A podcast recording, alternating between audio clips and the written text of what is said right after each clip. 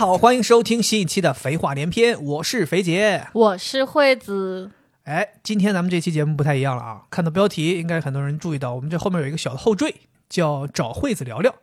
这个呢，是我们接下来啊，可能想做的一个新的一个系列节目。为什么要做这个新的系列节目呢？我们在开头先稍微给大家解释一下，就是如果一直听我们节目的人，应该知道，我们前一段时间做了一期节目，叫做《我为什么没有朋友》。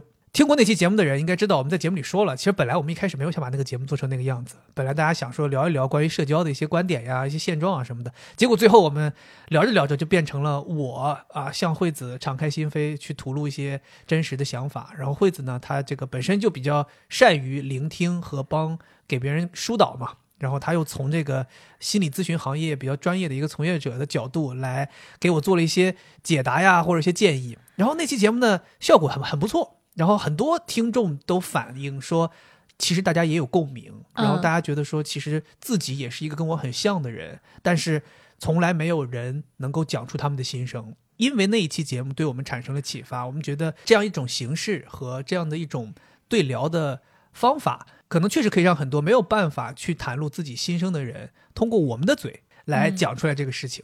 那再加上我这个人。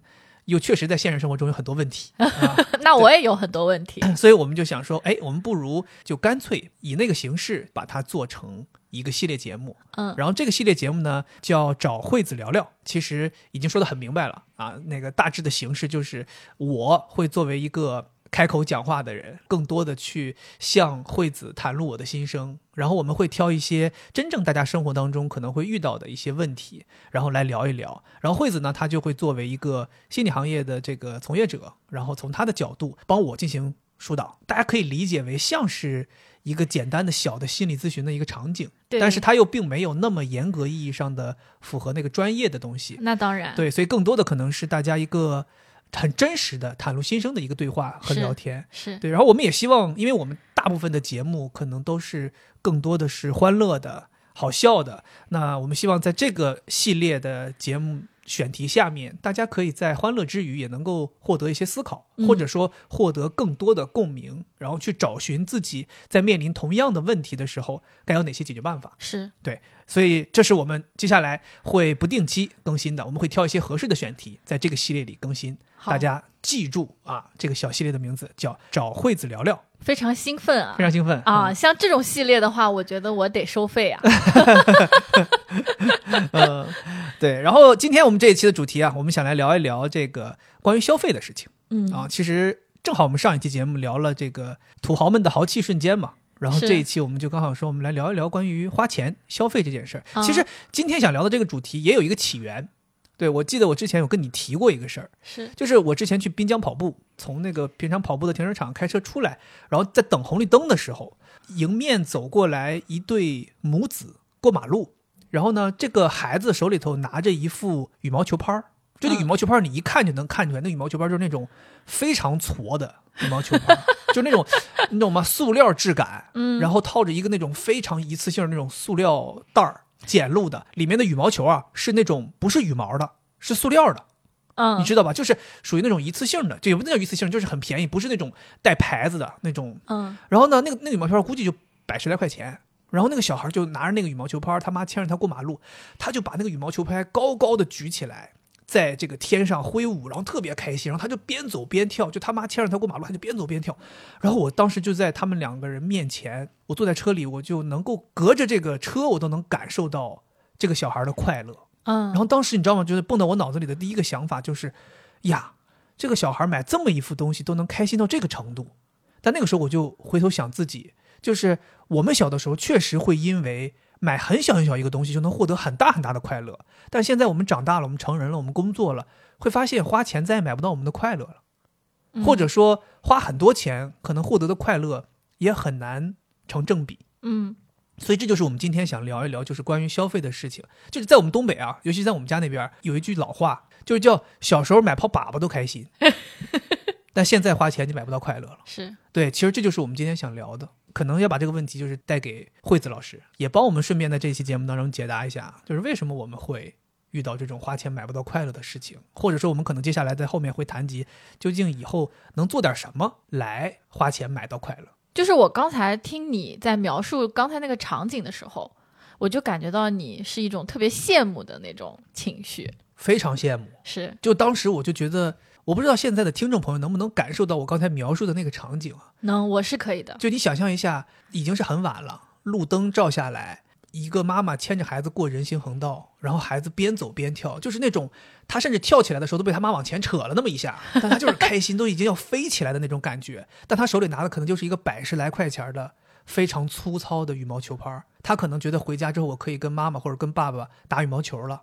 然后你的球也不是羽毛球，是个塑料羽仿羽毛球，但是这个东西就能给他带来快乐。嗯但你想想，我们现在就是我其实就在回想嘛，我们最近有花过什么钱，买了什么东西，但是其实却没有得到快乐的。就比如说，我们最近花钱买了一个很大的件儿，我们买了辆车。我们俩当时买完车之后，我记得我们在车上坐在车上开那个车的时候，惠子问了我好多次，她说：“你觉得买了这个车你开心吗？”然后我说：“没有什么感觉。”对，对，就是你找不到一个形容词。你让我你说我快乐吧，我也不快乐，也也不痛苦。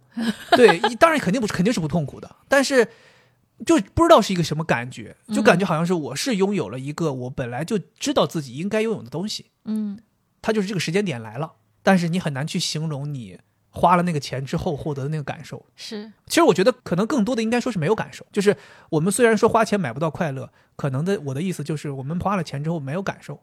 哦，对，小孩可能花了钱之后他是快乐的，但我们是没有感受的。嗯，对，我觉得这个就是是不是可以说我们麻了？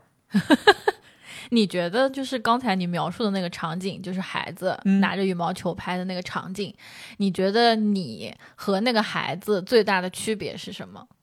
我觉得可能有一个区别，就是我知道那个东西它的实际价值，在整个社会当中的消费是一个什么样的水平。没错，就像刚才你在描述的时候，我抓到一些词语，比如嗯说你会说它装在一个很简陋的袋子里面，嗯。然后它看起来很矬，嗯。然后它的球的毛还不是真正的羽毛，对，你还说了它是一个没有牌子的东西，嗯，对吧？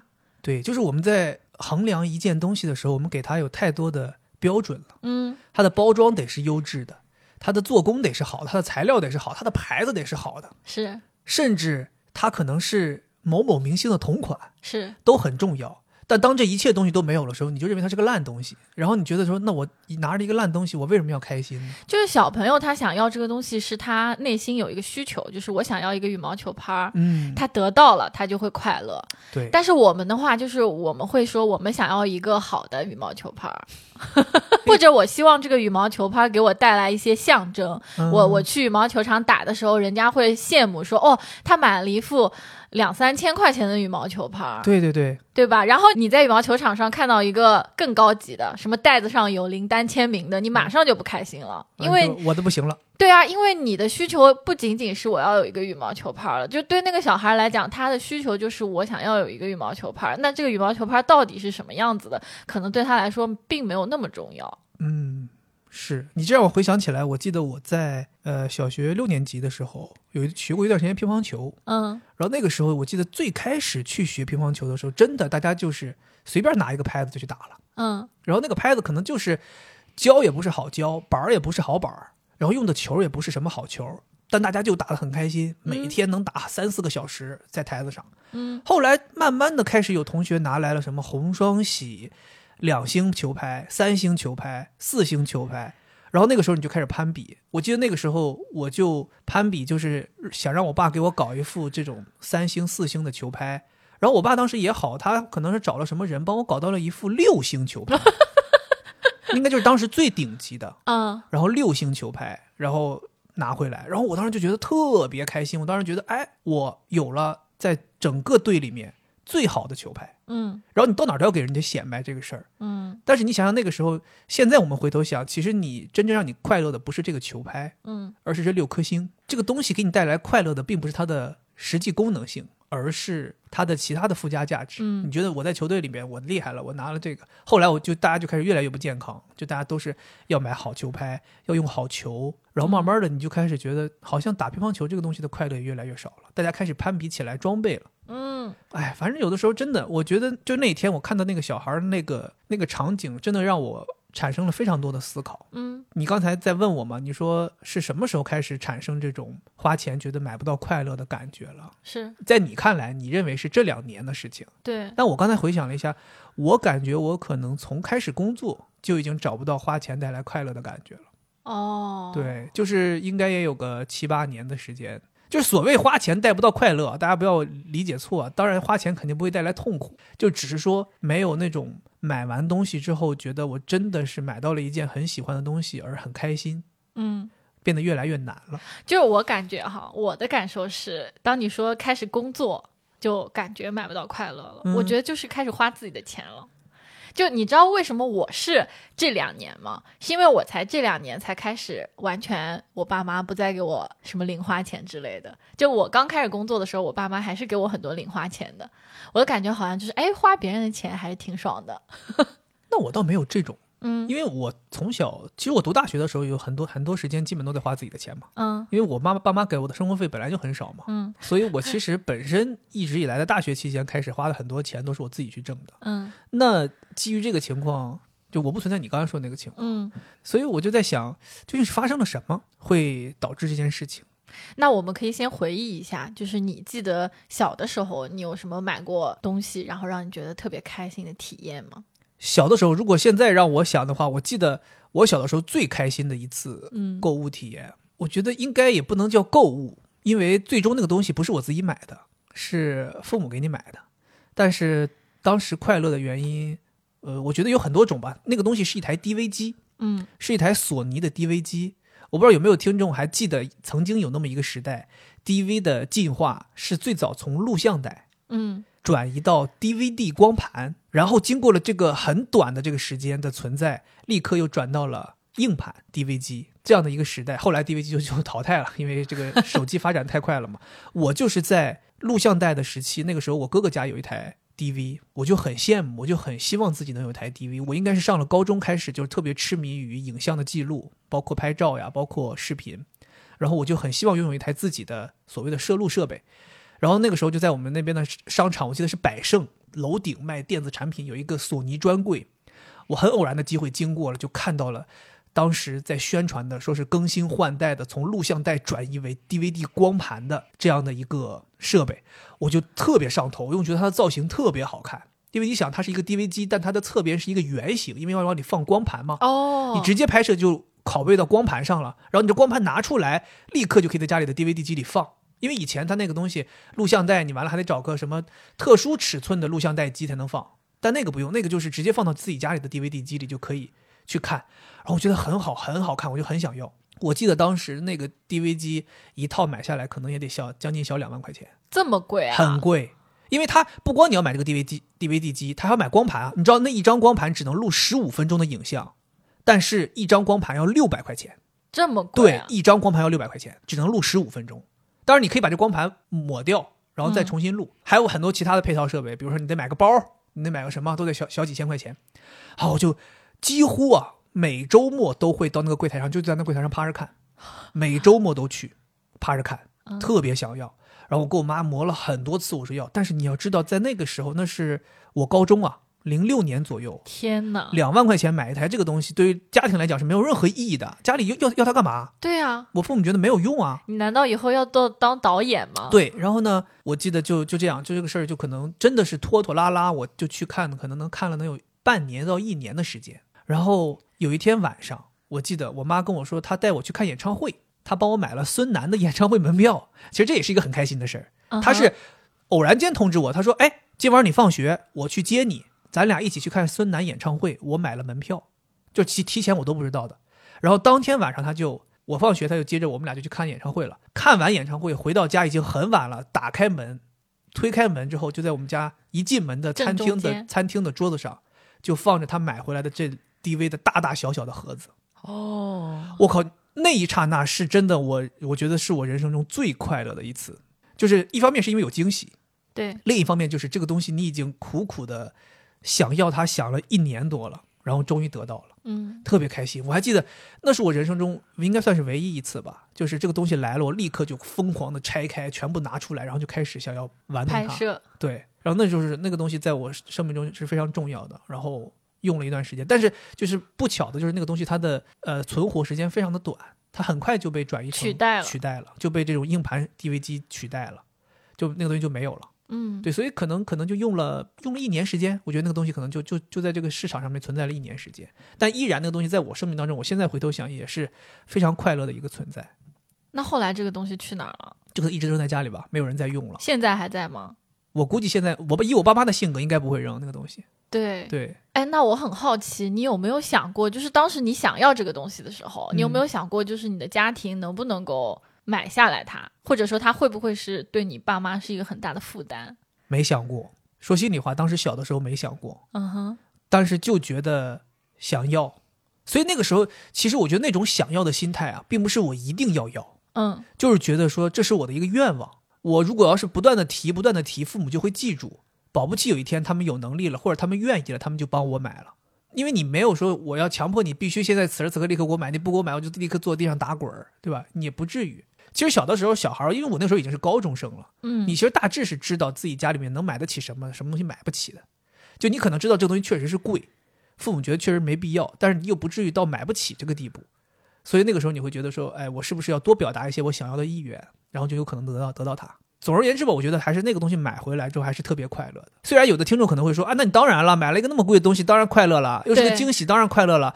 但是其实我不是想表达的是这个东西，我我父父母还给我买过更贵的东西。什么东西？就我的意思是啊，肯定有嘛，嗯还有更贵的东西。那我以后后来去买单反相机，也有更贵的东西。但是再从往后，我就没有再感受到过他们给我买任何东西，我会有那种非常好的快乐的购物体验了。那这个有什么特别的呢？你觉得？这个东西有什么特别的吗？嗯我是觉得有一点特别之处在于，这个东西是我很想有、很想有，但我觉得它不会有，嗯但它有了。嗯其实有好多生活当中的东西啊，我自己分析带不来快乐的原因，是因为你想要，你想要，但你知道它早晚会有。嗯只是时间问题。所以当它有了的时候，你就觉得 OK，那只不过是该来的来了，所以那种快乐或者说那种喜出望外的感觉就少了。嗯这可能是我觉得这是我工作之后造成我购物不快乐的一个很重要的原因。就我没有认为这个世界上有什么东西，就是在我的消费能力范围之内，我不认为有什么东西是不会有的，是永远都不会有的。嗯，所以你会觉得，哎，那这个只是时间问题嘛，我攒够钱就有了，或者是说，呃，我找一个合适的时机就把它买了，现在还不还不到，嗯对，就像我们比如说，你无论是买房、买车，还是说买一件很贵的衣服，或者说我买很多的乐高，呃，或者说我想去吃一顿什么好的，你都不会觉得这东西在我生命中是永远都不可能出现的，你只是觉得，那可能下个月我我们就去吃顿人均消费五六百的，人均消费一千块块的，可能下个月我就一口气买十个乐高，可能下个月我就可以买车了，等等之类的，你都觉得可能在未来的某一天它会出现。但当时那台 DV，我是觉得，在我的生命当中大概率是不会出现。嗯，就像你说的，这东西这么贵，是不是超出了你父母的能力范围？我觉得那个东西真的可能，我父母愿意给我花那个钱，他们我不知道他们当时怎么想的，我从来没有问过他们是怎么想的，会想要给我。我我当时收到那个东西的时候，我问了我妈，我说到底是为什么你给我买这东西？我妈当时就说说，我就觉得你喜欢不是吗？那就给你买了。所以你会不会觉得，就是这个东西付钱的人还不是一个人？就是当你在说你买不到快乐的时候，付钱的那个人是你。嗯，但这个你觉得你人生当中最快乐的一次购物，其实是父母买给你的吗？对的，你会不会觉得是不是这个中间蕴藏着一些别的东西？就你还是坚信是因为花的不是自己的钱是吗？也不是啊，就是其实这中间就蕴藏着别人对你的一种情感和爱意啊。但其实你知道吗？我我当我现在在思考我花钱买不到快乐的时候，我花我自己的钱买不到快乐，但我现在花如果花我父母的钱的话，我会有负罪感。嗯嗯，这个我觉得是另外一个话题了。是，所以我就说嘛，就是也有可能那个时候，因为你自己也没挣过钱，你只能花父母的钱，所以你没有那那层负罪感。然后他们给你买了，你会更加快乐，因为你其实觉得这个东西我不一定会有。现在因为你是花自己的钱嘛，花自己钱你就会觉得，嗯、只存在说我现在去花，或者是我不花。如果加上父母这一层的话，你就会觉得还有就是他们愿不愿意给我花。哎，你知道吗？我刚才突然想到一个快乐的来源，嗯就是可能南方的孩子不一定有深有体会啊，但是哦北方的孩子会深有体会，就是父母对于你认可，啊，他并不会嘴上跟你说我认可你，是他会通过一些行动来表达他认可你了。其实给孩子买他想要的东西，或者说为孩子花钱，这在于北方父母，尤其是东北父母，可能是一个非常习惯用来表达对孩子认可的方式。嗯所以我觉得当时我收到这份礼物，很有可能我内心当中有一个潜意识在告诉我，就是这个不仅仅是父母为我花了两万块钱，对还有很大的原因是父母他保不齐在某一方面认可我了，是所以他愿意为我花这个两万块钱。是那那个时候你的快乐就不仅仅是收到了一个很有价值的礼物，你同时认为这个礼物其中还代表了父母对于我的认可，哦，是不是我中考考得好，他们奖励我？是不是我高中学习好，他们奖励我？当然那个时候我高一呃所有课都都不及格，他们肯定不可能因为此奖励我的。呃，对于我在想是什么原因呢？是不是他们说希望能够满足你一个心愿，然后能够让你激励你激励你？对，所以那个时候我觉得可能带了很多抛开物质的很多的情绪，对，所以快，乐。对最，快。但现在就是又讲回到这个话题，就是现在我们花钱真的就只有物质，只是觉得哎，这东西我需要用，甚至有的时候你不需要用。你比如说，有的时候你花钱你就是为了享受。嗯，你说我屋里头放着两三百双鞋，对我来讲有用吗？我也穿不了。等一下，你没有两三百双鞋，差不多，差不多真的吗啊、那 你你说有用吗？没有用。但是你就有的时候觉得就我就想要，我就是想让这东西存在。为什么？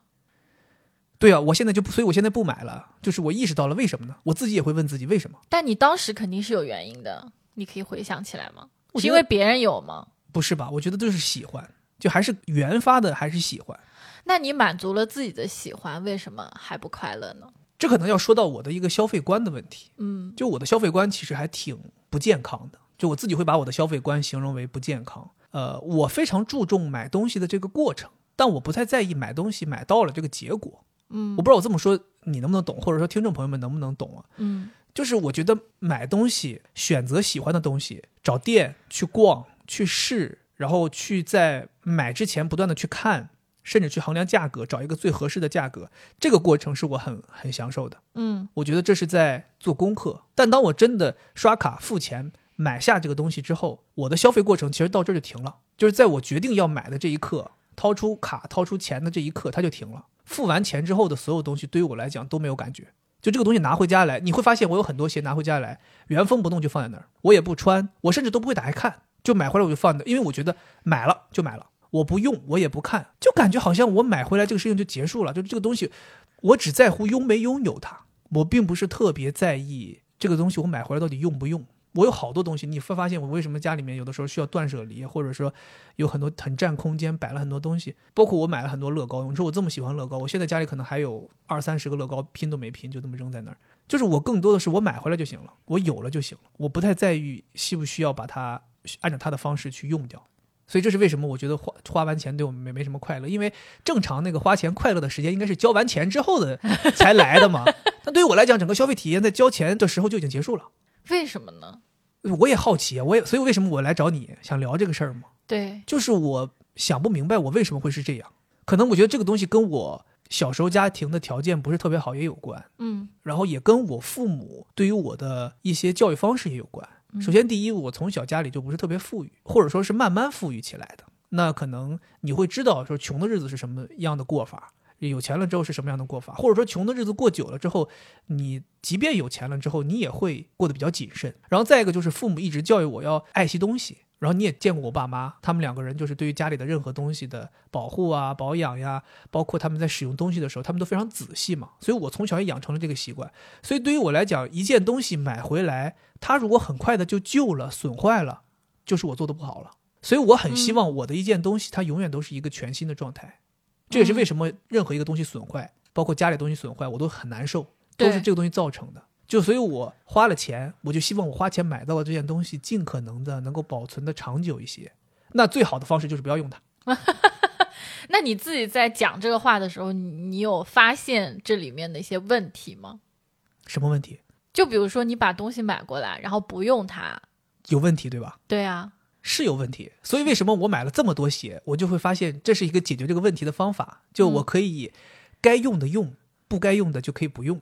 你会明显发现，我其实咱们在家里放的这几百双鞋，我可能有专门是用来穿的，有专门是用来看的。但这个我觉得没有问题，因为球鞋本身就是收藏的，就像人家集邮一样，那嗯邮票放在那儿，它邮票本身是有有作用的，对吧？它嗯是可以用来寄信的，但是集邮它就是用来收藏，它就是用来看的呀。我觉得这个没有什么问题呀。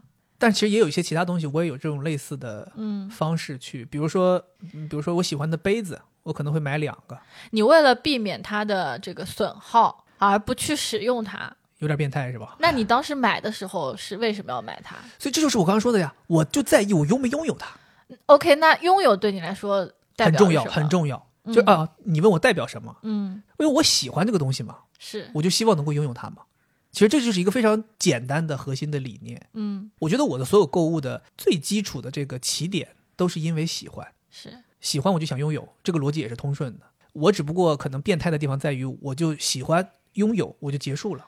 正常的人可能是喜欢拥有、使用，对用到坏，对，然后我再买一个其他的喜欢来替代。是，在我的就是喜欢拥有，OK，再喜欢一个再拥有，OK，再喜欢一个再拥有，OK。所以你会发现家里面有很多同样的东西，我会买很多个。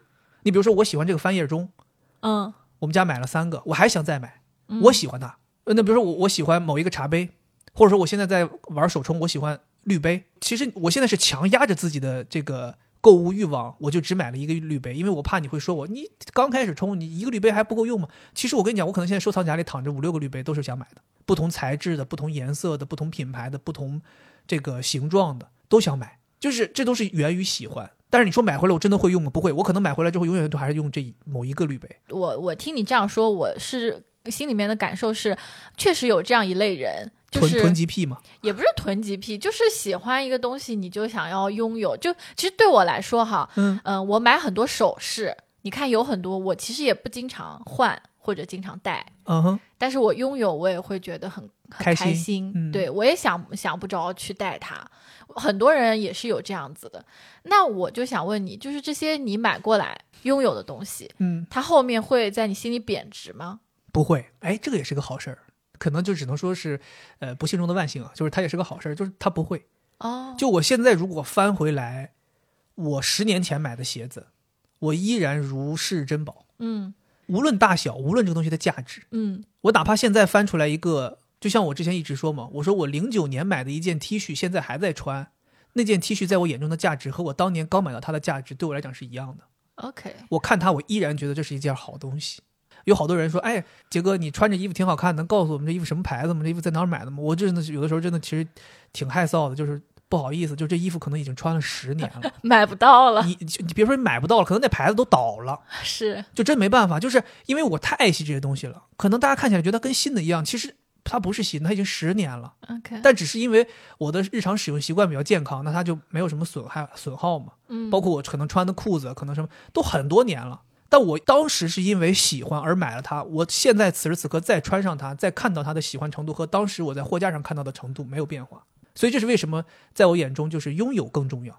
嗯它用不用它都它的价值都一样，但如果要是用了，它会坏呀、坏了我就难受。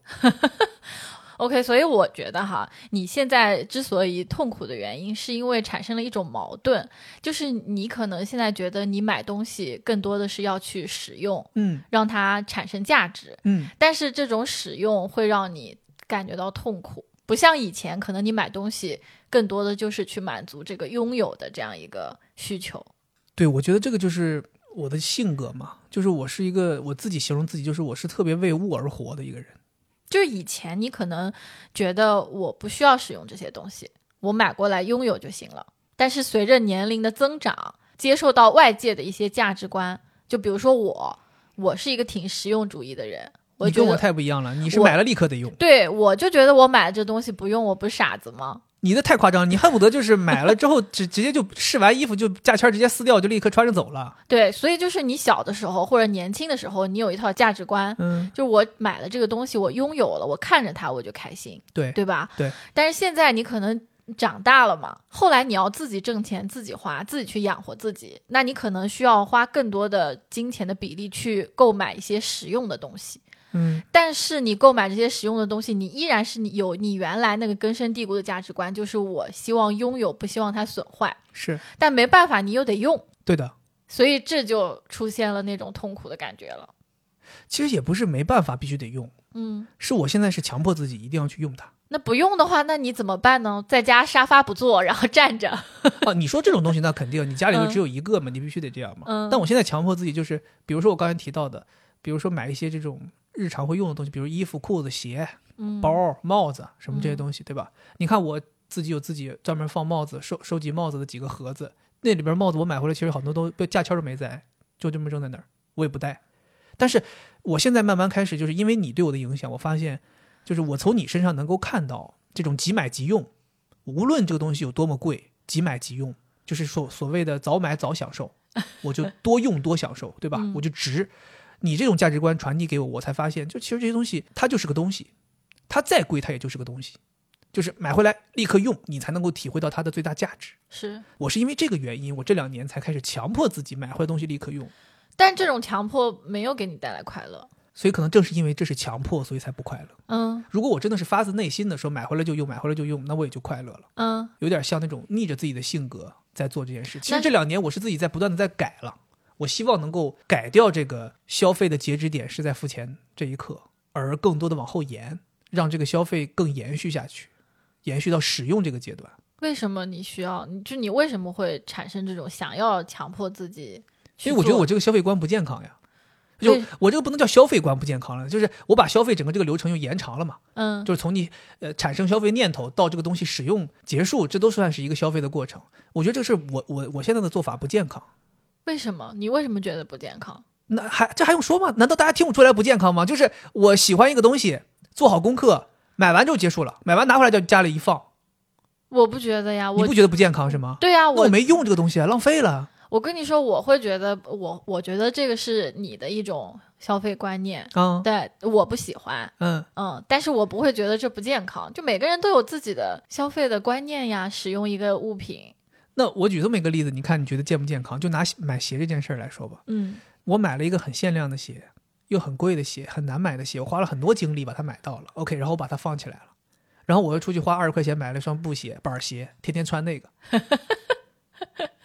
所以就我不夸张，我可能是稍微往极端了一点说，嗯但其实你会发现，我其实就是这样，就是我会买更容易买到的、没有那么限量的鞋子来穿。但我如果觉得这个鞋子但凡买过来需要花一点精力和时间的，我就不会穿了，我就放起来了。其实不是说我花不起那个钱，或者说我舍不得，但我就觉得那东西就不应该穿，它放着更好。所以为什么这两年我开始慢慢的开始自己扭转这个事情，就是哎，我打开一双我平常舍不得穿的鞋，我穿了也挺开心。那我就想说，我这一现在有两个场景哈，嗯一个呢就是你买了一双很限量的鞋，被你非常好的保护了起来，放在那边。过了三年，有一天你拿出来看它，它坏了不是它还是很 新的样子，哦，这是场景一。嗯然后场景二呢，就是你买回来之后立刻就穿，嗯穿了三年它坏了，啊，你觉得你更你更喜欢哪一个我肯定更喜欢第一种呀，呀？因为第二种你觉得好像三年它坏了，那一个时间点才产生心里难受的情绪。但你要知道，从它第一次变脏有第一个划痕的时候，我就开始难受了。很有可能这个第一个划痕在第二天就出现了。那相当于这双鞋我买回来穿了一天，第二天就开始难受，我一直难受到三年，这双鞋扔了为止。嗯，但是如果那个鞋放在那儿，一直到没坏，三年期间我都没有任何难受的情绪。对，对，所以我为什么说我说我这个消费观稍微有一点点病态，就是我还是为物而活。就我希望的不是我这个购买它的人舒服，我希望的是购买的这件东西它舒舒服服。完美，对，一直保持它最初原有的样子，这还不变态吗？？我自己对自己的形容就是挺变态的，所以为什么我想要改变？但我跟你说，为什么很多人不开心，就是因为他接受不了自己的这些想法，就并不是这些想法本身让他不开心，而是他自己对自己的想法产生的那些评价而不开心。就像我，我会觉得我是一个很抠的人，嗯我舍不得花钱，我花钱难受，嗯但是我不认为我这样子有问题。我就觉得这就是我，所以我的难受仅仅是花钱的时候，我觉得哎呀，又花出去一大笔钱，有点不舒服，只是一种难受，不会有双重的。就是当我反过来看的时候，觉得哎呦，我这个人怎么这么抠呀？就就相当于是双重难受。嗯，因为刚才我问你那两个情景嘛，你会不假思索的说你更喜欢其中前面那一种，对吧？对，那你为什么不选择这个让你觉得自己开心，又没有人来说你？当然，我们两个生活在一起了，我可能有的时候会看不惯，会要去跟你说这件事情。我是觉得那不是就是好不容易买到了好的东西，但你又不用，但是你买它不就是为了情景一的那种快乐吗我也希望我可以洒脱一些。？OK，所以对就像就有点类似于咱们那一期聊说，我很享受孤独，但我不是说觉得朋友在一起我不快乐，嗯就我很享受我拥有这个东西，但是我也希望可以穿呐。所以我觉得，如果我要是很有钱，那我可能可能买两双，哦，我有一双可以放那儿，它永远都完美；我另外一双，对吧？我可以穿，嗯因为它不是说，比如说你买一个花瓶，那你当然它只能摆在这儿放花，嗯对，他没办法戴在头上出去。嗯但是鞋这个东西不一样，或者说衣服、裤子不一样，或者说有很多这种使用品不一样。比如说乐高，我喜欢它完完整整包装在盒子里的样子，不要打开。咱所谓的这个什么，对吧？全新未拆，对吧？我喜欢它这个状态。那同时我也喜欢它搭好了的样子呀。嗯，但是这两者只能取其一。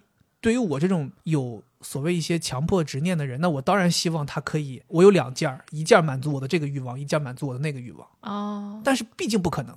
是我认为，就即便你再有钱，你也不可能做这种事。这个事儿就又又上升到一个变态的这个层级了，嗯，对吧？就是属于那种非常极致的玩家，他才会干这种事儿。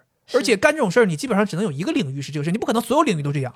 家里锅碗瓢盆全部买两套，对吧？桌子椅子全买两套，衣服裤子全买两套，鞋买两套，玩具全买两套，这车什么房子全买两套，不可能。嗯对，所以为什么我自己，其实我不是说我自己讨厌自己，我只是意识到有这个问题。嗯，那我我是这两年也在思考，我到底应该去往哪个平衡点去找。嗯所以我慢慢的开始有一些平衡点，或者说我从以前那个极端的程度开始往一个稍微没有那么极端程度去过渡，嗯我觉得可能能够稍微的找寻到一些花钱的快乐。嗯，，对，所以我现在可能有一些花钱的场景不会那么不快乐，比如说呢，呃，不能叫不快乐吧，啊就是会稍微有一点点快乐。嗯就是我买一些在自己能力范围内，第一是买得起，第二是我知道一旦坏了，我可以立刻再买一件的东西。嗯我会在使用它的时候会相对放松和自如一些。但是有一些那种我可能使使劲儿才能买一件儿的东西，我还是依然是这种状态。嗯，对，那归根结底可能是因为穷吧。我听起来我是觉得你似乎是对一个东西它的完美程度有执念。如果这个东西是别人送给你的，它也是一个你想要的东西的话，跟你自己去买的那个感受是不一样吗？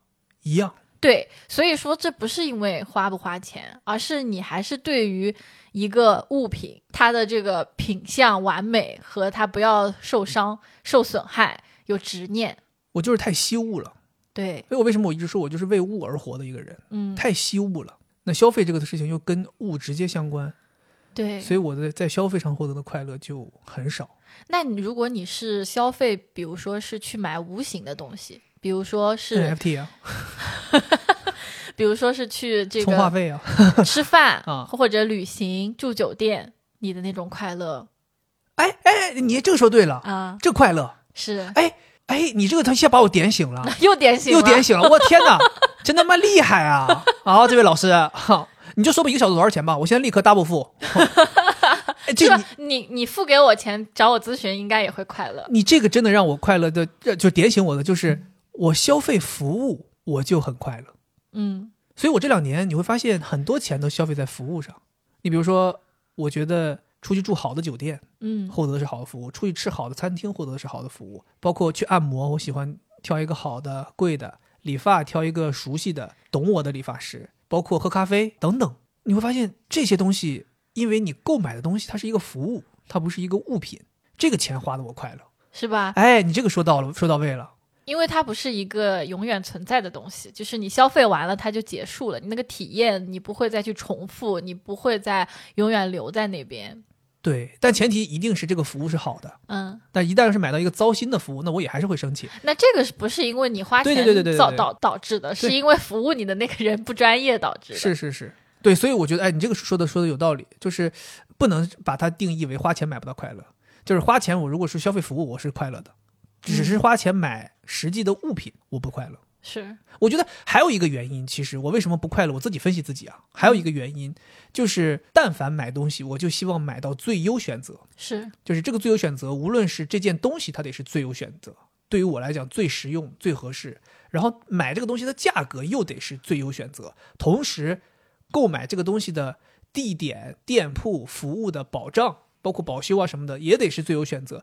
所以我为什么我说我在购买一件东西之前要做很多功课？其实这个过程是非常辛苦的，也正是因为这个辛苦的过程，所以我觉得花钱买不到快乐，就这个过程太复杂了。我决定要买一件东西，到我真正付钱买这个东西，这个过程很累，我要做很多事儿。所以你想，我买到这个东西，我还能有多快乐？我是觉得有点像是一个大石头终于放下了，就是像你筹备了一个大考试，终于他妈考了。但是考试我们是不想考的呀。但这个东西你为什么想买呢？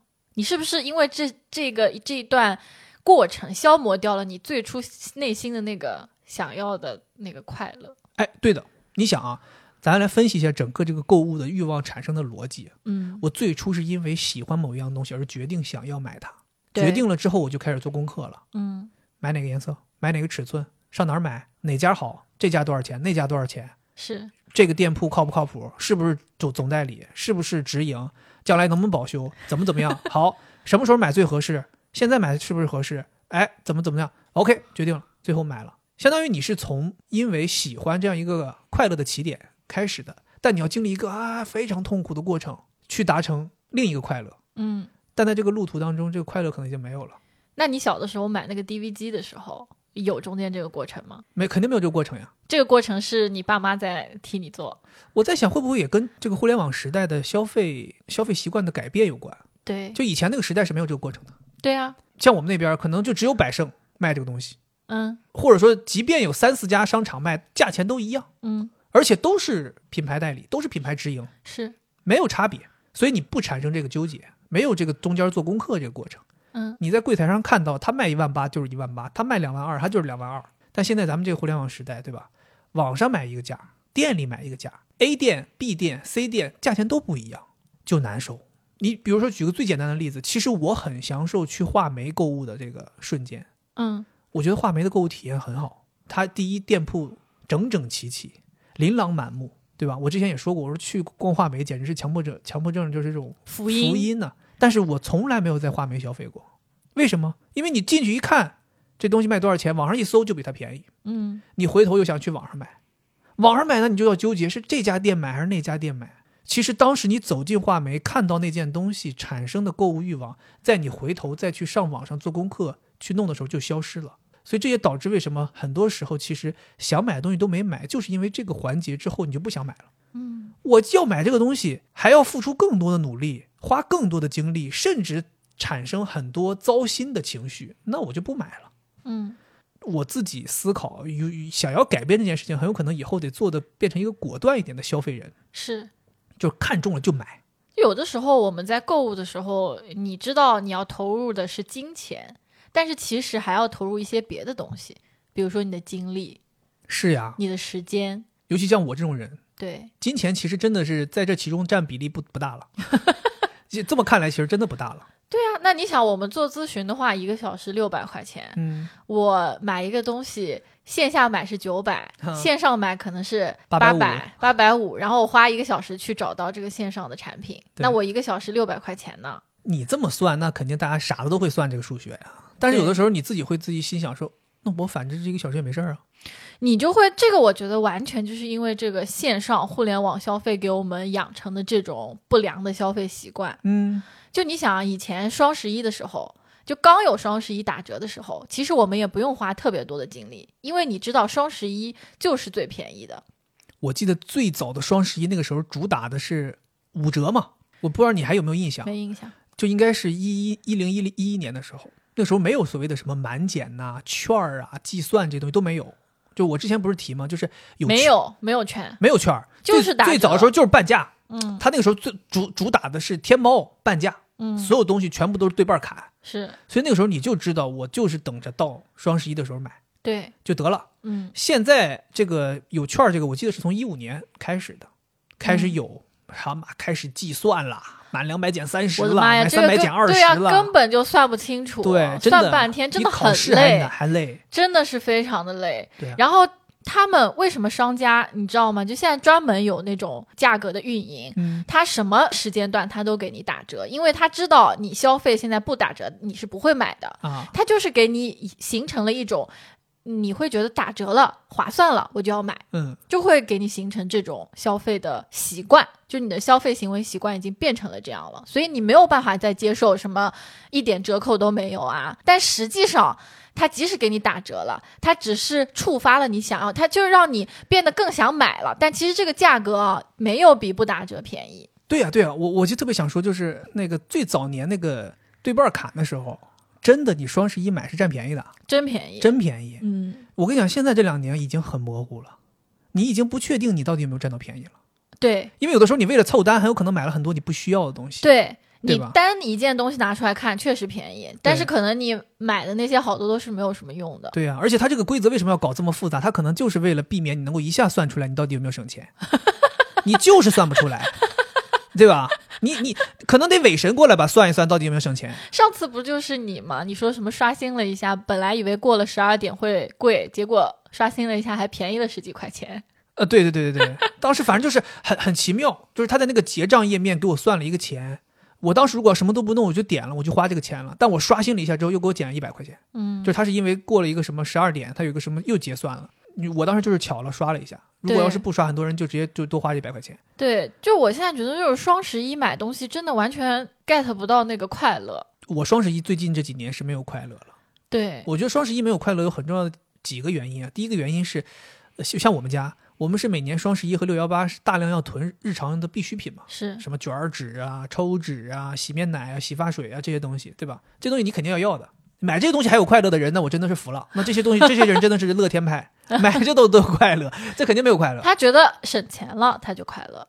但我会觉得他妈的买那么多东西回来没地方装，我很痛苦。我们现在就是因为六幺八也买，双十一也买，有的时候你算不好那个量总会超嘛，所以后来发现你最后就还剩下好多没用的。你比如说什么手指啊，什么隐形眼镜儿，感觉都买超了。嗯那另一个让你不快乐的就是我说的这个，就是中间要计算这个事儿，嗯这，压力很大啊。真的压力很大。你要买多少样东西，怎么能凑到？对吧？你满两百减三十，你是不是得凑够个两百的倍数呀？哎，我觉得现在能不能有这样一个职业，就是双十一结算师，啊，买手啊就是我不是帮你买好东西，而是你告诉我你要买什么，然后我就帮你找到最便宜的，他们说好像有这种人。是吧？今年我记得听说双十一就有人帮你干这个事儿，比如说你把你的购物车给我，对然后我就给你按照满减给你算好最优解，然后要添多少其他东西，然后他可能给你添的东西都是一些必需品，比如什么洗洗洁精、洗碗布这种东西，他给你添进去，呃，零零碎碎的，让你达到最优的满减。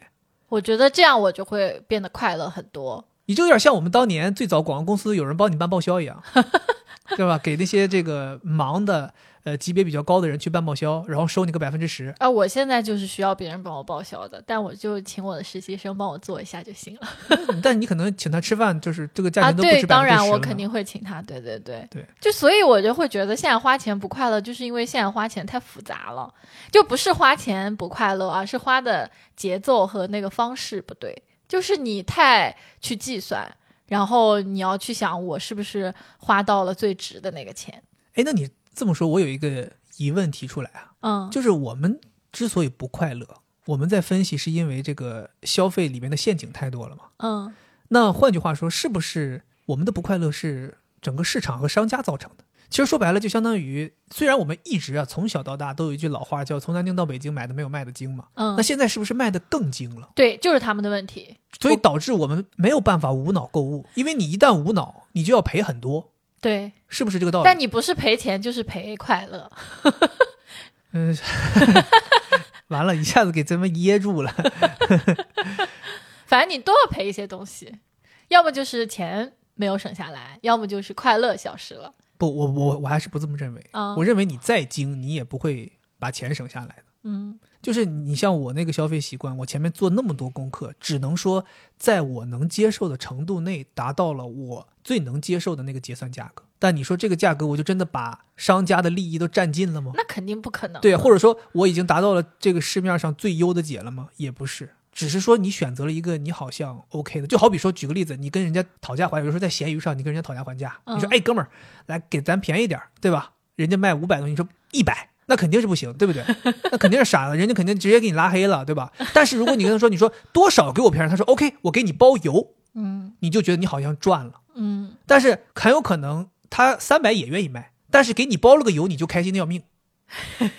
就我们就好像是那个被包邮的人，嗯就是你在付出了这么多的努力，做了这么多功课之后，你其实只不过拿回了一个他给了你一点甜头，你就开心的接受了。嗯，我是觉得这个中间就真的是付出太多了，太复杂了。我现在觉得麦当劳有个地方特别好，就是麦当劳最近给我带来了非常多消费的快乐。就首先它的那个优惠非常直接，它嗯没有要让你什么算，让你干嘛，就是让你参加一个社群的活动，啊，他会出一道题目，然后题目里面 A、B、C 三个答案，然后那几个答案都特别明显是哪个，然后你只要把你的答案发上去，然后他就抽奖，谁中了谁就可以得免费的辣翅或者免费的薯条、免费的香芋派。啊 OK，然后我经常能够抽到哦，而且因为我加了好几个社群，然后经常就是每个社群我都去打参加，机会比较多。，对，然后我就得到了一堆免费的辣翅，正好我们楼下就有一个，我就经常至少每周至少两三次，我就可以得到这种免费的吃的，然后我就会去吃，吃了之后我就特别开心，占到了便宜。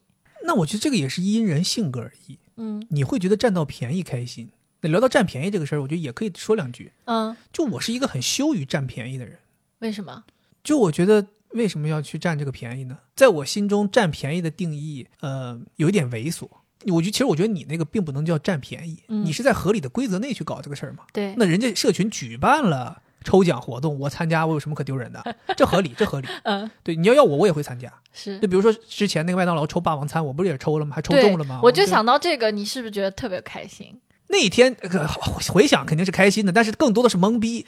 就你怎么会想到这东西会落到你头上呢？对，我从来没有想到我会白吃一百多块钱一顿饭，从来没想过。而且当时他出的东西，我就是就是下意识的点。有了那个优惠券之后，我甚至都是懵的。我当时想说这是假的吧？不可能吧？然后结算的时候跟我显示是什么减一百六十九，负一百六十九，零元。我想说嗯零元错了吧？我还特意退出去，重新又加了购物车，还还是零元。我说那我就付吧。我你当时我跟你讲，我点付款那一刹那，我都觉得点完付款，他可能啪跳出来一个什么，你需要购买一个什么二百五十九会员才可以减这一百六十九。我想说，哎，肯定是个陷阱，没没毛病，绝对的踏踏实实掉进陷阱里。一点发现，哎，付款成功结束。我靠，当时那个时候，我都自始至终都是懵的。嗯，可能直到那那那个餐送来，我才哦，原来这是真实的，真的有有吃的可以免费吃。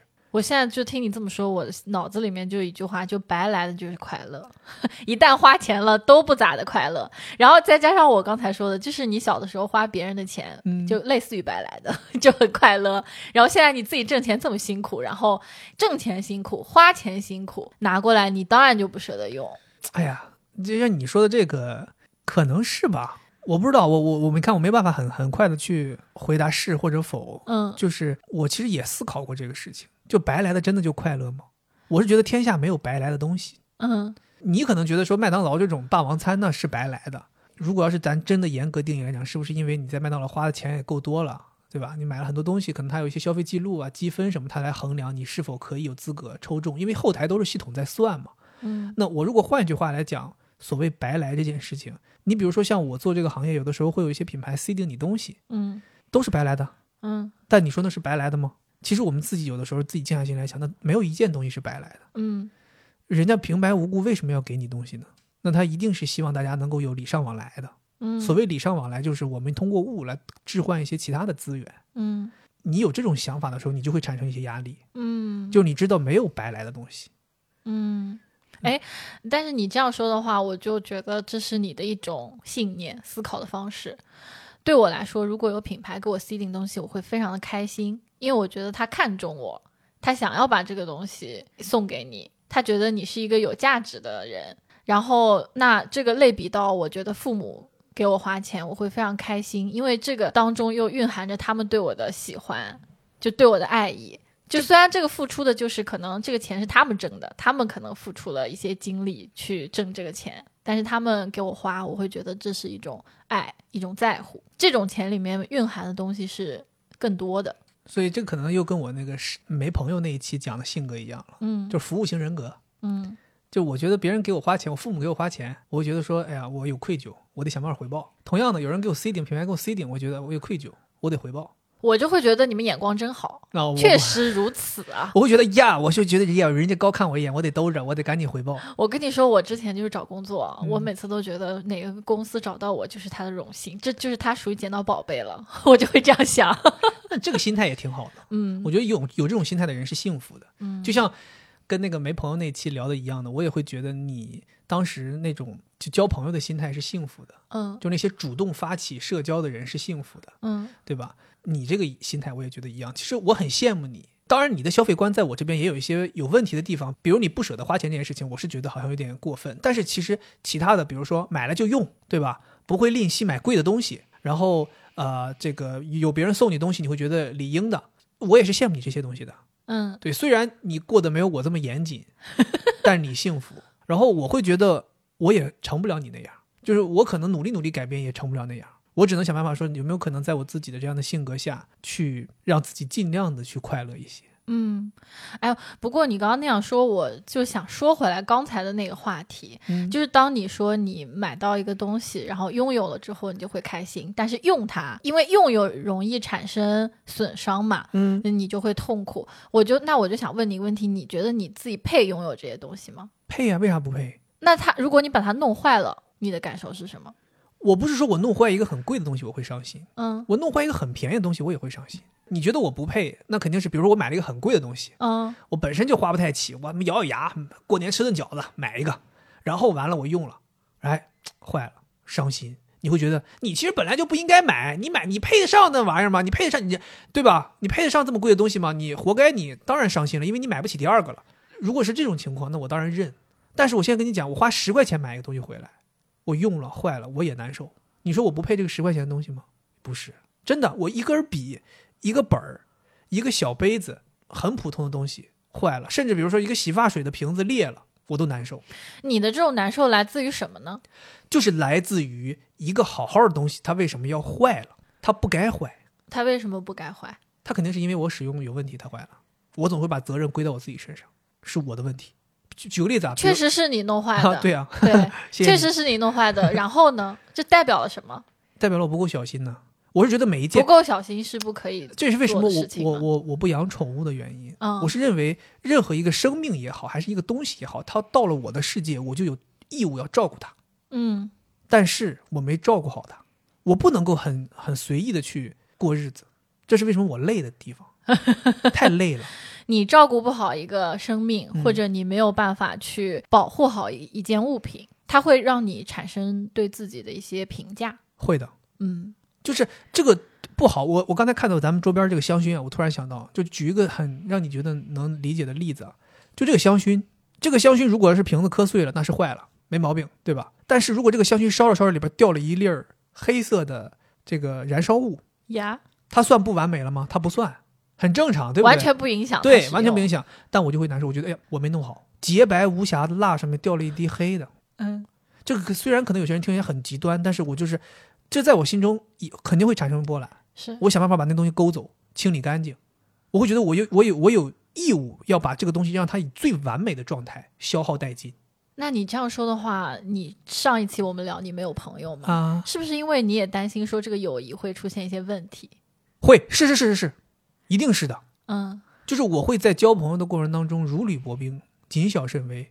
所以为什么你会发现，我一直跟你说，我说我是很能够看懂朋友的，就是心理活动的，很能够照顾别人的情绪，甚至身边有很多人，比如说大家在某一个关系当中分开了，比如说工作，有些人离开了，那他们走的时候会跟我说，他说，哎，杰哥能感受到你就是在大家相处当中非常能够照顾别人的感情，照顾别人的情绪，嗯。是这样的，就是如果我在乎你，当然有一些人可能我不在乎了，那我就是要跟你决裂，那就那那我不当然不会在乎你的感情，但是有一些人，我如果还是很在意你的，我无论在跟你讲话，在跟你聊天的时候，我都是非常在意的。所以你会发现，我跟朋友聊天很少会出现说你说不对，你说有问题，你这什么什什什什么理念，对吧？我都不会，我永远都是顺着你聊，嗯因为我觉得朋友聊天没有必要搞什么观点碰撞嘛，对吧？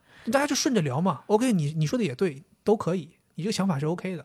我会照顾大家的情绪，我会在包括在一个比如说饭桌上，或者说大家在一起聚会的时候，我甚至会就自己觉得我有义务要让整个的氛围是好的。嗯所以为什么我跟你说我社交要营业，我很累啊？因为我可能不光是要对某一个人营业，我可能要对整个这个氛围营业，所以你买了这个东西之后，你也会希望这个东西也是完美的。对在你的照顾下。对，如果它变得不好了，就是你的问题。一定啊，一 定是我的问题。那如果是我弄坏的呢？那就是你的问题，那那这个感觉会不一样吗？会不一样，嗯，会不一样。就是说白了，生别人的气和自责肯定是不一样的情绪嘛。是哪个更难以忍受一点？其实自责是更难受的，是因为生别人的气，别人会让你别生气，会跟你道歉嘛。你自己不会跟自己道歉呀、哦，对不起，呃，自己，呃，你听我说啊，呃，我不是故意的啊，你理解也理解自己。哎他不哎会，哎，但这个很重要啊！你原谅自己啊，就是别人对吧？比如我弄坏了，我会跟你道歉，然后你可能就原谅我了，然后你可能会就就会觉得，哎，这个东西坏了就坏了，惠子弄坏了，他也不小，他也是不小心的，我要原谅他，对吗？那你对自己为什么做不到呢？就你刚才还在嘲笑，但这个方法是应该是对的呀，你有去尝试吗？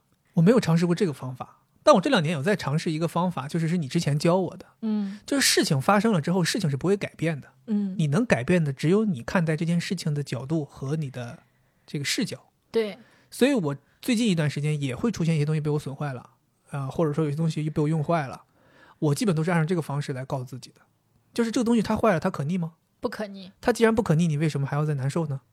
你但难受难受就是难受啊，这是我一直形成的一个思维习惯。所以我会告诉自己，就是你难受只有一条路，就是无休止的难受下去，因为它那个损坏就是永久的。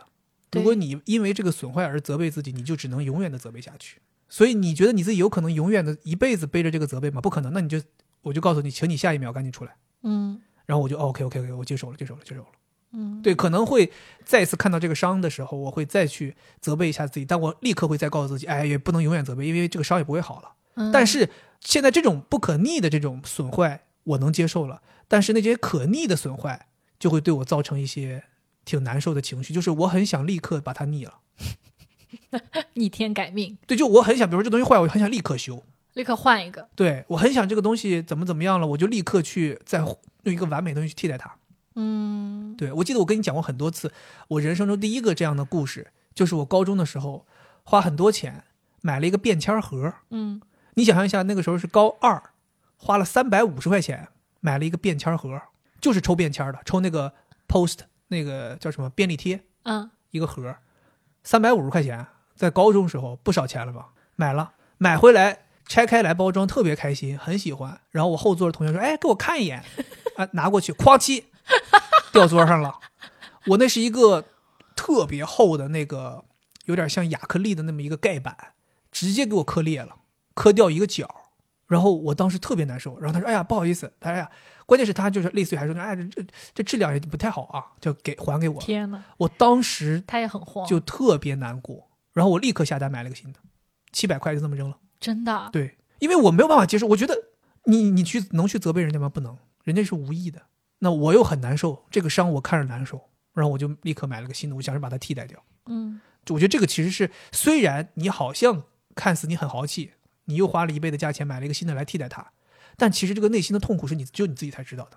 你并不是因为你花得起这个钱，我来解决这个问题，你其实是为了要解决心里的伤而硬花了这个钱，嗯这是完全两个概念。嗯对，所以我现在就像我刚才说的，就是那种永久性的伤，我是很容易走出来的，嗯，但这种伤我很难走出来。其实我应该更多的是尝试的去接受这个东西，坏就坏了。嗯对吧？你也知道你能花得起钱买，等到它真的需要换的时候再换吧，嗯，没必要现在立刻就换。它也没有影响它使用。对，嗯，虽然它丑陋，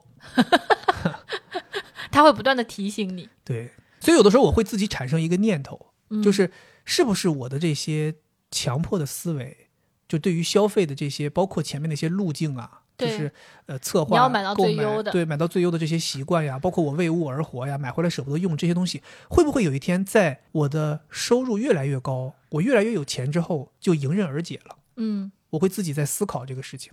嗯因为听起来我们刚才讲这些事儿，好像钱都可以解决。嗯比如说，你不要在意是不是最优了，花得起吃点亏就吃点亏。我觉得这个是没有办法改变。实话讲，有钱人也想占便宜啊。不这不是占便宜，就是我我在想的时候，是不是因为我们精打细算的日子过久了，就形成了习惯？那比如说我在意这个东西买回来不舍得用，嗯，我有钱了是不是买回来就用了？用坏了我就再换一个新的。就这种想法会因为财富的积累而变化吗？我不知道。我就是在想这个事儿。但是你想啊，那你看我呢？我可不是一直有钱啊。嗯，那我就从来不在意我的东西是不是坏了。对呀、所以这是为什么我刚才会产生那个疑问，就是我之所以有这种想法，是不是因为从我父母对我的影响就是精打细算我觉得是的，因为我爸妈从小就是也是不在意的。啊？就你看我爸那车，对啊，那个他那个车既贵，对吧？又少，然后又是他对自己的一个奖励吧。他又喜欢车，买了一辆特别喜欢的车，然后就在马路牙子上把轮毂给嘎了一下，然后他他好像一点事儿都没有。还有就是他车停在那边，然后野猫喜欢在引擎盖上面跳上跳下嘛，嗯他那个爪子给他那个前面引擎盖都刮花了，哦，他对他说无所谓啊。其实你刚才给我的那个回答让我一下子就是有点出汗。就我本来以为有可能会变化，对，我或者甚至说我期待将来会变化。哎，那你觉得有没有这样的趋势呢？因为你肯定是从，比如说我们刚开始自己挣钱到现在，你肯定是有一些提升的嘛。嗯，那你会觉得你自己有变化吗？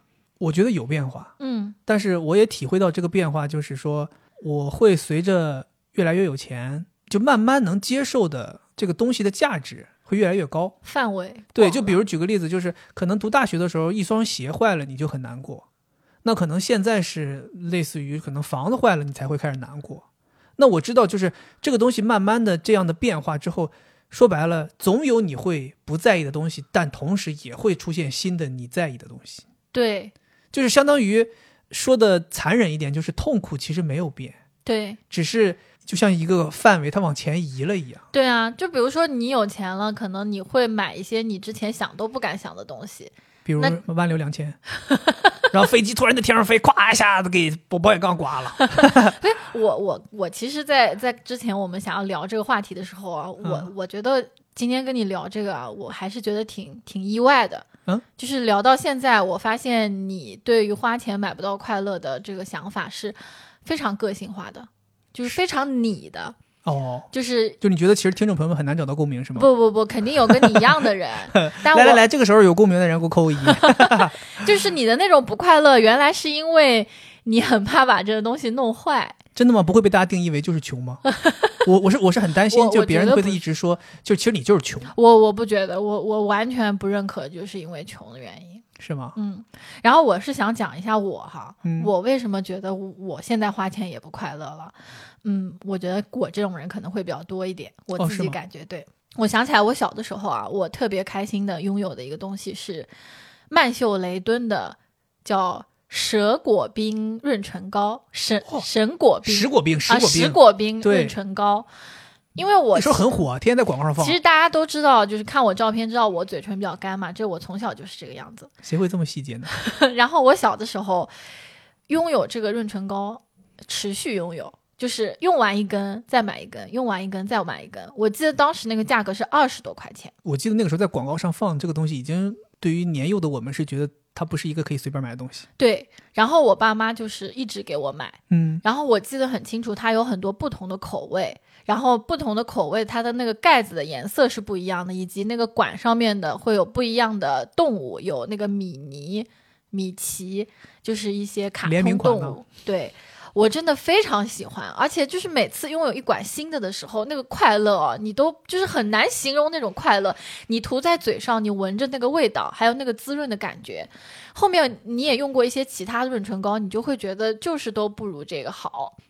然后我就在想，为什么现在我在买这种护肤品或者化妆品，其实没有这种快乐了，是因为我知道还有更好的。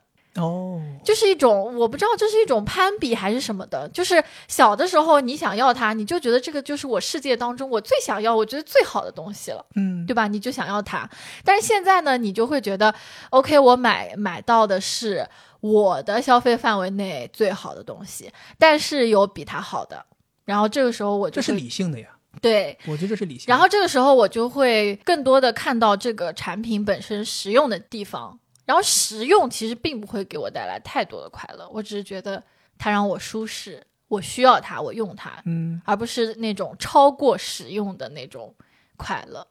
诶我反而更想要你的这种拥有的快乐。我只要有哦它，我就快乐。很，我很少有这种东西，我就觉得我买的东西要实用。所以就比如说举一个例子，你买了什么海蓝之谜，嗯但你用着过敏，你就去会觉得不快乐。我虽然有，但我不快乐。啊，对呀、但反而说玉泽你就 OK，对啊，它又不贵，但是你能用，对啊。但是你说它能给我带来多大的快乐呢？它就是一个实用的东西。是对吧？然后如果买那些贵的了，我又会觉得我好像花了很多钱，但又不实用。对我就觉得不快乐。那你跟我其实也类似呀，嗯咱们也有有相似的地方呀，嗯就是还是希望有一个最优解嘛，嗯既实用又性价比高。嗯我觉得可能消费的层面要要区分开吧，就是有一些东西我们可能是希望能够购买到实用、高性价比的东西，嗯，那同时我们肯定也希望能够买到一些昂贵的、彰显身份的东西嘛。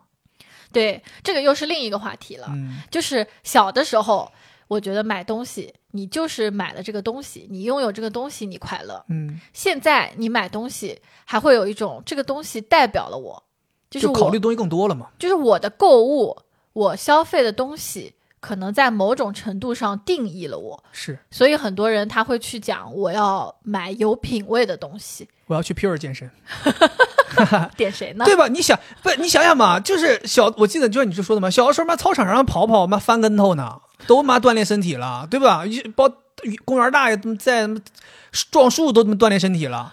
现在年轻人，我必须得 Pure 健身。对，他要的是什么？他要的不是场地，他要的不是器械，嗯我要的是这个圈层，我要的是这个人群，我要的是这个氛围，嗯因为这些东西定义了我。嗯我他妈去公园健身，我定义我，那我不就成公园大爷了吗？对吧？我要去什么普通的那种垃圾健身房，那我不成垃圾健身房的会员了吗？我必须得高端呢、是吧？对吧？所以嗯我就觉得，当这些东西压到了你身上去消费的时候，消费就不纯粹了。对啊、但是我觉得我们也不能一概就是说消费应该是纯粹的，就或者说消费其实就没办法纯粹。嗯，就现在这个社会，消费就没办法纯粹。对于成年来，对你不能像你刚刚说那个，你光想它实用性，那你光想实用性，那首饰就没有任何实用性，它就是个装饰嘛。好看啊或者说衣服，说你说有块布那就行了呗，那就做衣服呗，去拉块布做衣服呗，就能穿就得了呗，一定是不能够这么局限的考虑的。所以我是为什么我说咱们现代人，或者说像咱们这种性格的人，消费会多多少少有一些累赘，不快乐，就是因为你严格意义上就是没有办法纯粹的，你一定要掺杂到这些东西进来。呃，或者换句话说吧，就是你没有办法始终保持一分价钱一分货，嗯你一定会慢慢的涨到五分价钱三分货，甚至十分价钱六分货，你一定是慢慢的是这样的，越往高了越是这样。就说白了，去 Pure 健身，咱们觉得不值，当然你在 Pure，啊 只是我觉得不值。那去 Pure 健身呢，可能有的人觉得我就是值的，我愿意为那个氛围去多花那个钱，嗯对不对？就像我说我愿意为消费去做那么多功课一样。嗯，就每个人都有每个人的性格。今天我们之所以想聊这个事儿，其实就是希望说，一方面是让大家能够看到我们两个人的消费观，是也代表了一类人；是另一方面，可能我们也希望，就是在这个每天汲汲营营要挣钱花钱、挣钱花钱这样一个循环的社会里面，大家可以有时间，至少有这么一个半小时的时间，大家静下来思考一下，你的消费观是什么样的，或者说你想要花钱得到什么，嗯。是快乐，是身份，还是仅仅是想要得到一个实用性？是，大家都思考思考。对我觉得这个其实有点像是价值观，你知道吗？哦。就刚刚你那样讲到 Pew 的时候，嗯。我在 Pew 健身，我完全不是为了什么身份或者圈层，啊，我我觉得那些人也挺奇怪的。哎，你别这么，咱不这么说，不这么说，不啊不，呃，这没有任何点 pure 的意思啊。我也希望去 pure 健身，其中有一些人我花不起钱而已，我也希望去。啊，我去那边是什么原因？是因为我不想去比较，我不想去浪费我的时间做功课，做功课，我太烦了。嗯我觉得这个地方大家都觉得它是挺好的，有保障。对。那我也不想去算，嗯我算不清楚，我怎么算得过人家呢？嗯就算了，我就只就去这儿玩玩吧。对，还压上了，我怎么算得过人家呢？就算了吧，到底是算还是不算呢？我就觉得我就像我买东西哈，跟你是完全两个性格。你不买东西啊？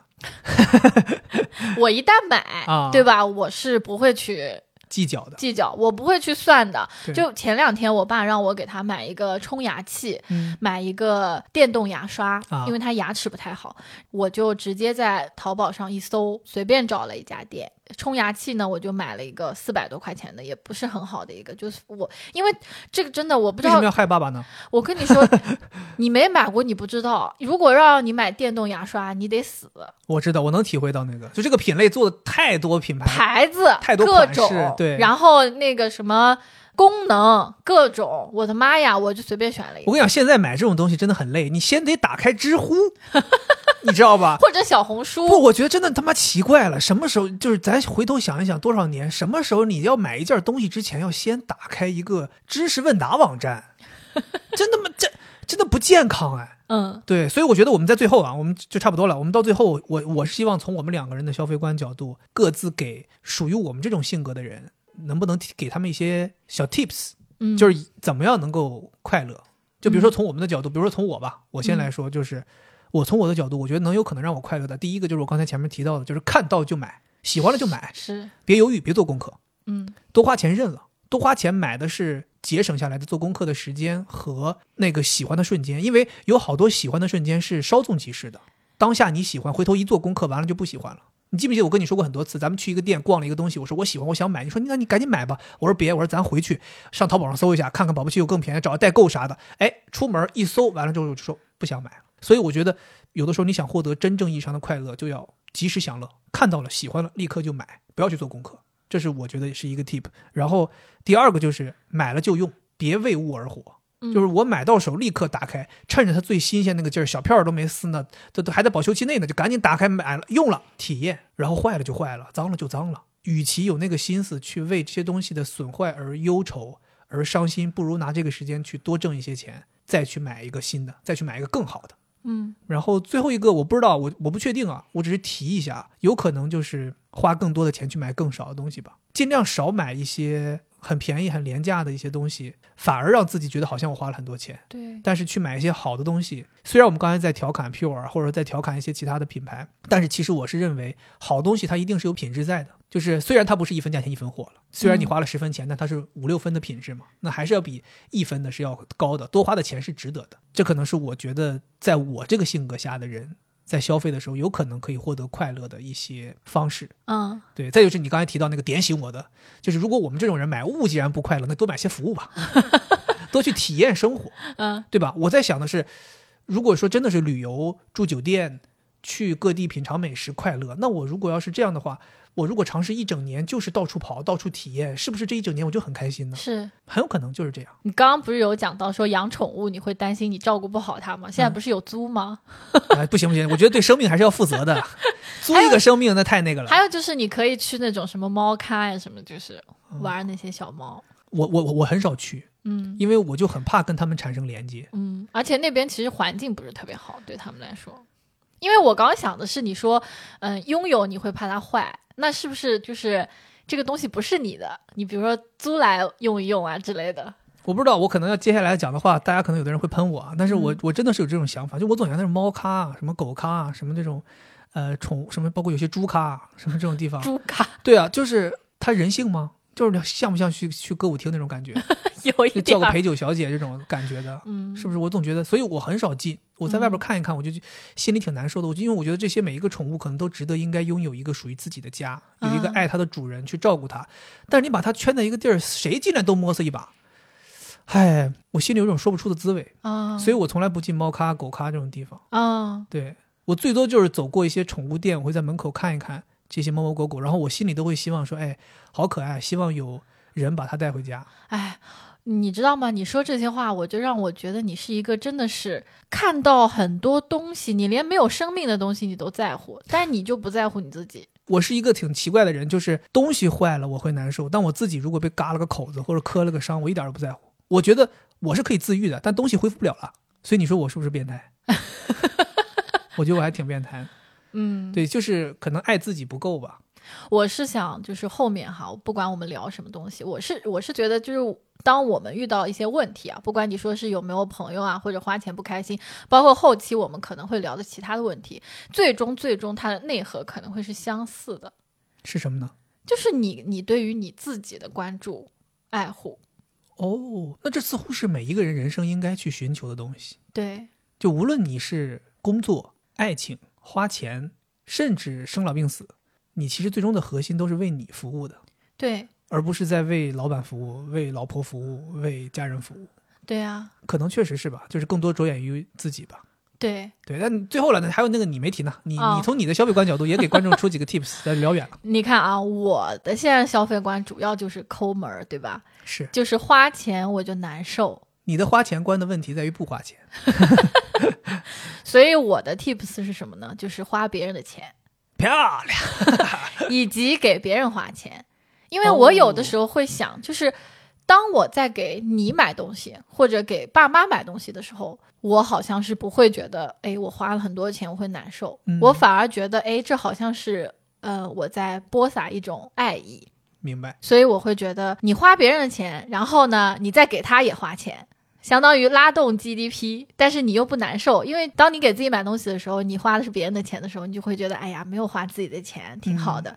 但同时呢，你又花自己的钱去赠予别人东西，好像这个过程其实你花的是一样的，但是因为这个流动的过程，让你把爱意接收来了，又付出出去了。我觉得还挺好的，这个是真的，这个真的不是我在造啊，对，这个真的是我确实的感受。就其实这个也是我对自己的一种，刚才说你一样的，好像没有很爱自己。当我在问你说你觉得配不配的时候，其实有的时也就投射出了我自己。就有的时候我会觉得买东西，我说啊，我真的，嗯、可以花这么多钱给我自己买个这个吗？嗯，嗯其实你说这个对我也挺受用的，就这个 tips 在我这个类人也也很管用。嗯，我很喜欢给你花钱，对，我很喜欢送朋友礼物，精心的为朋友准备一件礼物。嗯原因就是我发现对方在收到这些东西的时候能带来的快乐，可以弥补我在消费当中收获不到的那些快。对，就比如说我给你买个东西，你很开心；我给朋友送一个礼物，啪，他很开心，我会觉得，哎，这笔钱花的值了，因为有人开心了。是，但如果这笔钱花在我身上，我不开心，就或者说我没有快乐，嗯我很平静，嗯但我需要让我的钱花掉之后产生的声音是快乐的。嗯所以我会喜欢给你花，给朋友花，给父母花。你看我回家十一回家给我爸妈买鞋、买衣服、买裤子，我我妈你看好看呐，这是穿呐，给你给你拍照片呐，就是你能感觉到那种真实的快乐。是呀是呀，对，我觉得是。好的，嗯这也是一个小小的一个 tip。还有吗？对你然后最后我想说什么东西呢？就是我自己的感受啊，就是钱好像代表了一种掌控，是的，就是支配权。就有钱，你似乎可以支配东西，嗯比如说你买来了一个什么东西啊之类的。小的时候吧，你就觉得以前小时候，比如爸妈给我们一点钱哈，我就感觉好像我收获了一点权利，我在下课的时候可以自己去买小卖部里面买唐僧肉了，选一个我自己喜欢的东西。然后现在长大了吧，你有你有更多的钱了，那你可能可以支配这些东西，买更多东西。嗯，但是冥冥之中，你又觉得好像你被更大的东西掌控，有点吓人呢。对，所以我就会觉得好像花钱又没有那么开心了。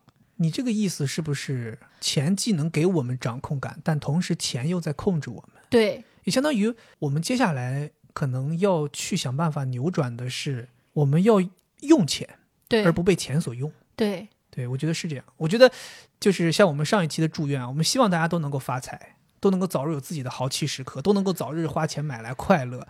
但大家千万不要被钱这个工具绑架，是为钱而活，为物而活都不健康。是，我是属于被为钱而活，你你是属于为物而活。是的，就是对我来讲，只有在把钱换成物的过程当中是痛苦的。嗯我觉得，哎呀，我的钱少了，对这些东西其实也不是特别在乎，我就是立刻用上，然后我也不怕它坏了什么之类的。但对你来说又是相反的，你就是花钱的时候，你觉得好像还可以，对吧？但是这个钱。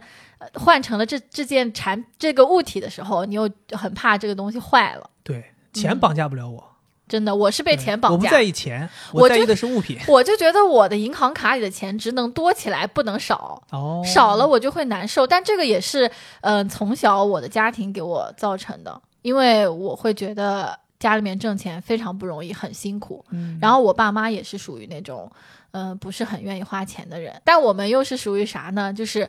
品味又还可以，就是对生活品质要求还是高的，所以我买衣服老有一个问题，就是就是买不起。就是是啥呢？差的看不上，哦，贵的买不起，然后你差的、贵的，你可能都会买。然后你差的买了呢，你穿两次你就觉得难受不好，就不穿。贵的呢，你又不舍得穿，就真的是一个纯纯的再见。但其实我觉得你还行，就是你买贵的东西，你至少会穿嘛，嗯而且你是真的能把它的价值发挥到最大的。你比如说，嗯你买一件一万块的羽绒服，买一件五千块的毛衣，你真真的是能穿三年，活活把它穿漏洞了，那我觉得也是值的。你好好过我呀，我要是买一件五千块的衣服，可能十年才穿三次。对，反正我是觉得在我们两个当中哈，我还是比你相对好一点的一个人。嗯，就是我只是在花钱的那一瞬间难受，其他时候我都是开心的。我是真正意义上的花钱不开心，就只是把钱夸刷出去那一瞬间的难受。我跟你说，当这个钱啊，就是已经花出去了之后，对我来说就只有快乐了，因为这东西就是我的了，我就是要用它，我就天天用，真的是这样。哎，说说到这儿，我我得强调一下啊，就咱都到结尾了，那个别让大家误解啊。我们虽然这一期说花钱买不到快乐，但我要重申一下，就是花钱并不痛苦，就是大家别理解，好像我们好像哎挺装的啊。你什么花钱买不到快乐，花钱花钱还痛苦，花钱不痛苦，我们只是说花钱没买到快乐。嗯，对，那很多人都说花钱买不到快乐，是因为你钱不够多。是的呀，我知道呀，我不是反复在强调吗？嗯就是不是因为我们穷的原因吗？我觉得应该不是。嗯，OK 吧，我们今天其实跟大家聊了这么多，对吧？然后，呃，很荣幸啊，今天又找惠子聊聊了。对我们这个以后在这个主题下面，就是还像开头说的，我们会聊一些这样的问题。很感谢听众们听我们聊这个内容，然后也希望我们两个人对于消费上面的一些观点或者一些习惯的分享，能够让大家产生这样的共鸣，嗯，然后让大家能够。呃，思考自己好的地方保留，不好的地方做出改变。是最后还是一个美好的祝愿吧，就是希望大家能够以后在花钱这件事情上面更轻松，然后收获更多的快乐。对，希望大家有时间挣钱，然后也有时间花大把的钱。对，最重要的还是花钱开心对快乐。对，花钱是为了收获快乐、收获幸福，而不是去定义你是谁。嗯，嗯，也不是是为了别人的眼光。是，行吧。以上就是本期节目的全部内容，咱们下期再见，拜拜。拜拜。